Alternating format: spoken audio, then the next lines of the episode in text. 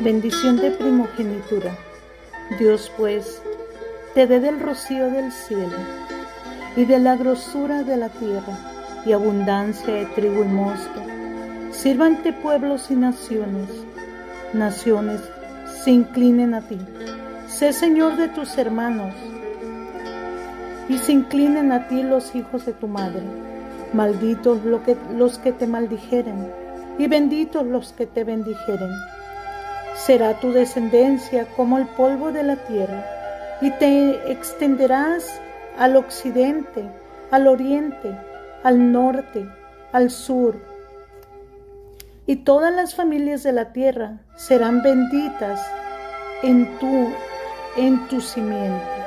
He aquí, yo estoy contigo y te guardaré por donde quiera que fueses y volveré a traerte a esta tierra, porque no te dejaré hasta que haya hecho lo que te he dicho. Gracias, Padre.